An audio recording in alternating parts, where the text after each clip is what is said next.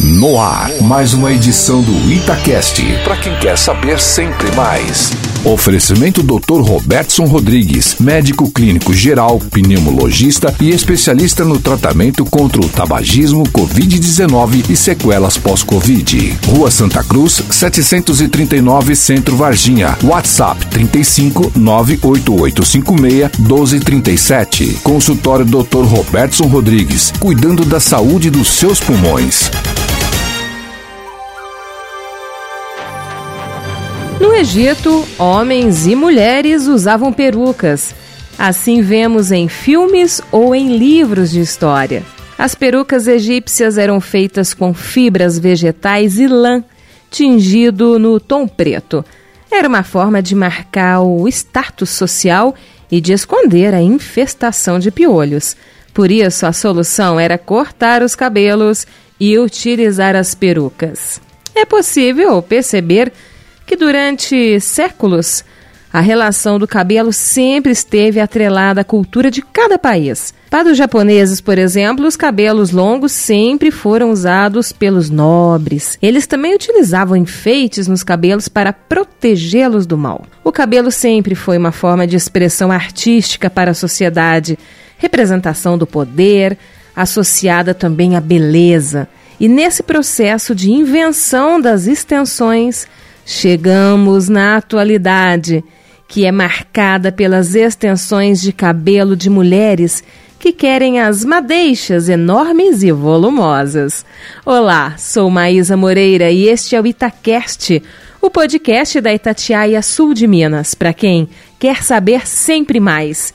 No episódio de hoje, vamos falar tudo o que você precisa saber sobre Mega Hair.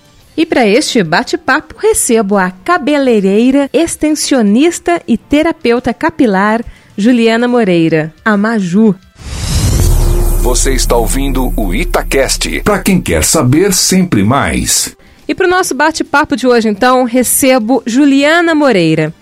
Ela trabalha com Mega Hair e tem a sua técnica própria. E a gente vai falar hoje sobre Mega Hair e saúde capilar. Para você que usa Mega Hair, que pretende usar, que já usou, então a gente vai tirar todas as dúvidas agora. Bem-vinda, Juliana. Muito obrigada. Obrigada a todos os ouvintes. E para a gente começar, Juliana, a maioria das pessoas que te procuram, elas querem usar esse mega hair. Por quê? Por que usar mega hair? O mega hair, o que, que ele traz? Ele traz autoestima, é, te devolve autoconfiança, não é? Outras pessoas usam porque às vezes passaram por um período de estresse, o cabelo caiu.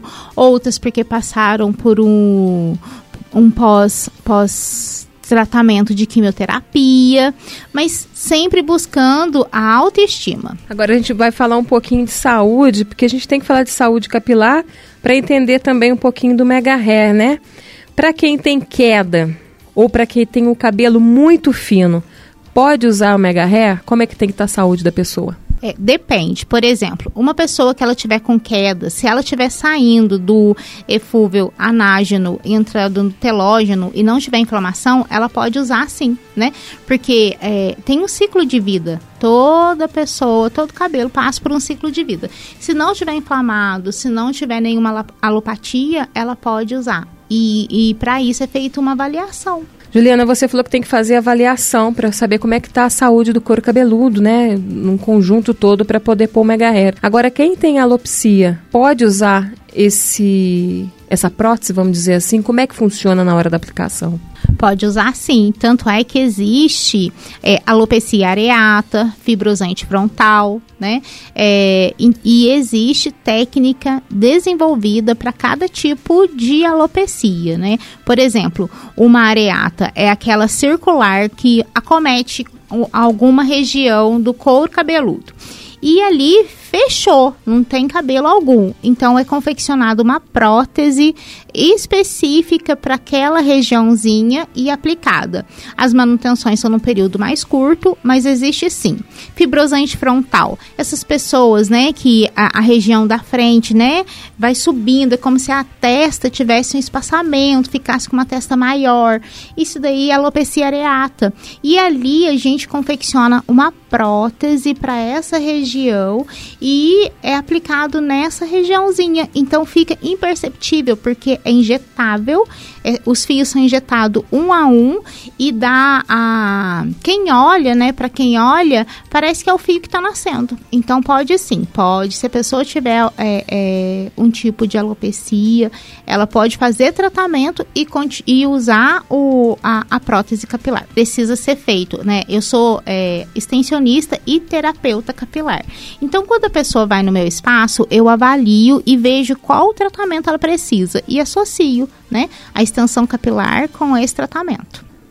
Agora, antes de aplicar tanto a prótese ou o mega hair, porque hoje a gente está falando disso porque está muito em moda, muito em alta, né?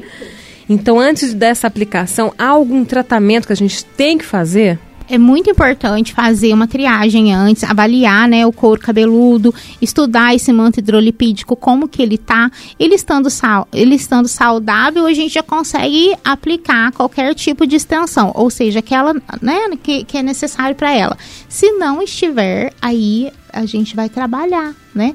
Vai, vai, vai usar, né, as terapias que a gente tem, às vezes, gente, às vezes é usado óleo essencial, depende do que a pessoa está necessitando no momento, né? É trabalhar da calmia e depois a gente vai trabalhando é, o anti-inflamatório, né? Porque às vezes o, o couro cabeludo está num processo inflamado e aí precisa ser tratado. Aí a hora que tiver saudável, esse manto hidrolipídico tiver equilibradinho, tudo certinho, aí dá para poder estar tá fixando uma extensão bem bonita. Para quem tem pouco cabelo, para quem tem muito, explica para a gente, tem a quantidade certa, questão de do tamanho do fio que vai colocar, tamanho da espessura do cabelo? Isso mesmo. Existe a quantidade certa para cada pessoa, né? Às vezes a pessoa fala assim, ah, eu quero pôr 200 gramas de cabelo. 200 gramas de cabelo é muito cabelo, né? Por isso que é interessante fazer uma avaliação é, correta para a pessoa, porque tem pessoas que usam 60 gramas e já dá um preenchimento total e traz um aspecto saudável.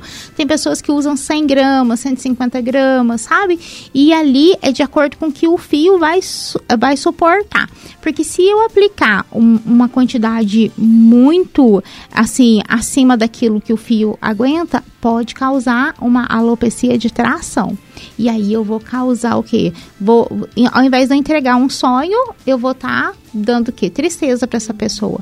Então precisa ser avaliado para ver qual quantidade técnica esse fio pode suportar. E para quem está em fase de transição, que agora também está em moda isso, né? Todo mundo já querendo deixar o cabelo voltar ao normal, já assumiu o cabelo do jeito que ele é.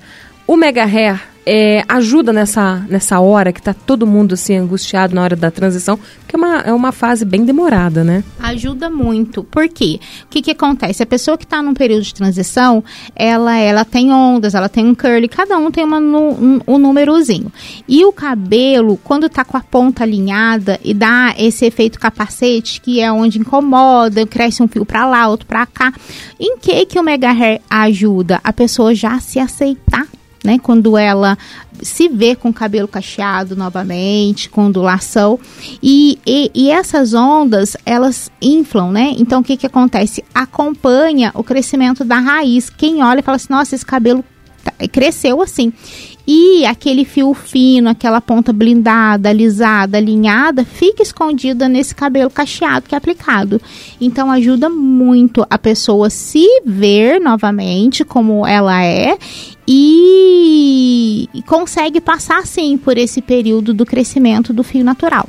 Juliana, e como que cuida do mega hair? Dura quanto tempo ou isso vai de pessoa para pessoa à medida que o cabelo vai crescendo? A forma correta de tratar o mega hair é manter, né, esse couro, esse manto hidrolipídico limpinho, né? E fazer a, as manutenções no período adequado, né, que o seu profissional indicou. Tem pessoas que é 30, 60 dias, então sempre fazer certinhas manutenções para não é você não perder o seu fio da extensão e nem lesar o seu cabelo. Então tá aí, é manter o fio o limpo, o couro cabeludo e o fio limpo e procurar fazer as manutenções da forma que foi orientada você tinha comentado aqui comigo, quem tem cabelo fino tem que fazer a manutenção mais vezes? Como é que funciona? Isso mesmo, quem tem o cabelo fino precisa fazer mais vezes, porque o que, que acontece? Com, um tempo menor, né? É, espaçado. Porque o cabelo cresce, enquanto tem a estrutura óssea para suportar né, a extensão capilar, tá ótimo, ela ajuda a sustentar. E o fio fino, o que, que acontece? Ele vira um pêndulo, né? Distanciou, não tem o osso que está ajudando a sustentar aquele fio, e aí começa a tracionar às vezes as pessoas falam assim: ah, eu quero fazer determinada técnica porque eu consigo ficar três meses sem fazer manutenção, mas ela não pode, porque esses três meses, quando ela for fazer a manutenção, vai arrancar todo o cabelo dela. O fio é fino, ele já, já distanciou do, da, né, da raiz e da estrutura óssea do crânio. O que, que acontece? Ele tá um pêndulo no qual tá tracionando o fio. Então não pode. 40 dias é 40 dias, 30 dias é 30 dias. Tem que respeitar a manutenção. Cada fio tem um período de manutenção. Juliana, agora tem várias técnicas, né? Explica um pouco para as técnicas que você trabalha e você desenvolveu uma nova técnica, né? Conta pra gente. Sim, hoje nós contamos com 19 técnicas de extensão capilar no espaço, entre elas adesivada, é, costurada, com ponto invisível, é, é, colada, né? Por isso a gente faz avaliação e vê qual técnica ideal para cada fio, cada estrutura ser usado. A técnica que eu desenvolvi hoje, ela já é já já está registrada e patenteada. É, eu desenvolvi ela pensando nessas pessoas que passaram por um período de quimioterapia. Por quê? Porque o fio nascia muito fininho e não dava para pôr cabelo nessa, nessas pessoas. E aí foi onde eu, eu desenvolvi essa técnica, né? Que eu consigo travar o cabelo com apenas um centímetro de crescimento. Cresceu um centímetrozinho, eu já consigo anexar, sabe? Travar ali. E, e ela respeita, ela respeita muito a nascente do cabelo e ela não tem assim tração na hora da remoção, porque é só destravar e subir o ponto, né? Então é uma técnica que, que assim, ela está em estudo já tem três anos, né? Eu tenho clientes que já usam ela, o cabelo cresceu muito mesmo, desenvolveu demais da conta. A princípio era para as meninas que eu chamo de estrelinha, que são essas meninas que passaram, né, é, por o processo de quimioterapia. E aí acabou que essa técnica não ficou só para as pessoas que passaram por esse processo de químio, porque eu percebi que não quebrava, não, não danificava nem nada. E hoje em dia é, eu registrei e tenho vários clientes já usando e que gosta demais. Juliana, foi de grande valia o nosso bate-papo aqui para tirar as dúvidas, né? Às vezes o pessoal quer pôr mega ré, mas não entende, quer saber se pode, se não pode.